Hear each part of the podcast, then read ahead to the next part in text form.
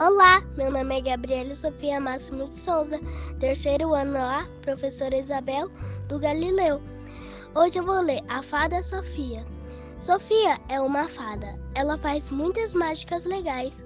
Fabiana vê a fada e pede: Você pode fazer a mágica do facão, Sofia? A fada bate a varinha no facão e ele some. O facão virou fumaça perfumada. Fim e muito obrigada.